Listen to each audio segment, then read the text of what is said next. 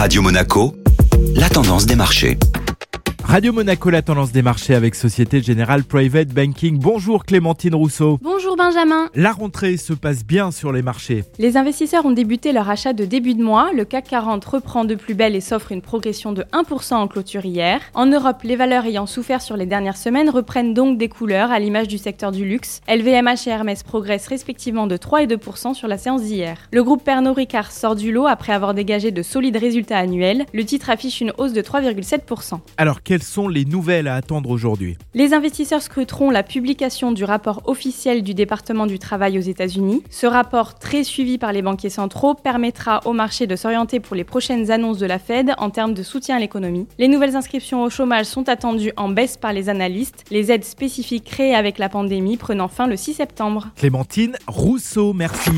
Société Générale Private Banking Monaco vous a présenté la tendance des marchés.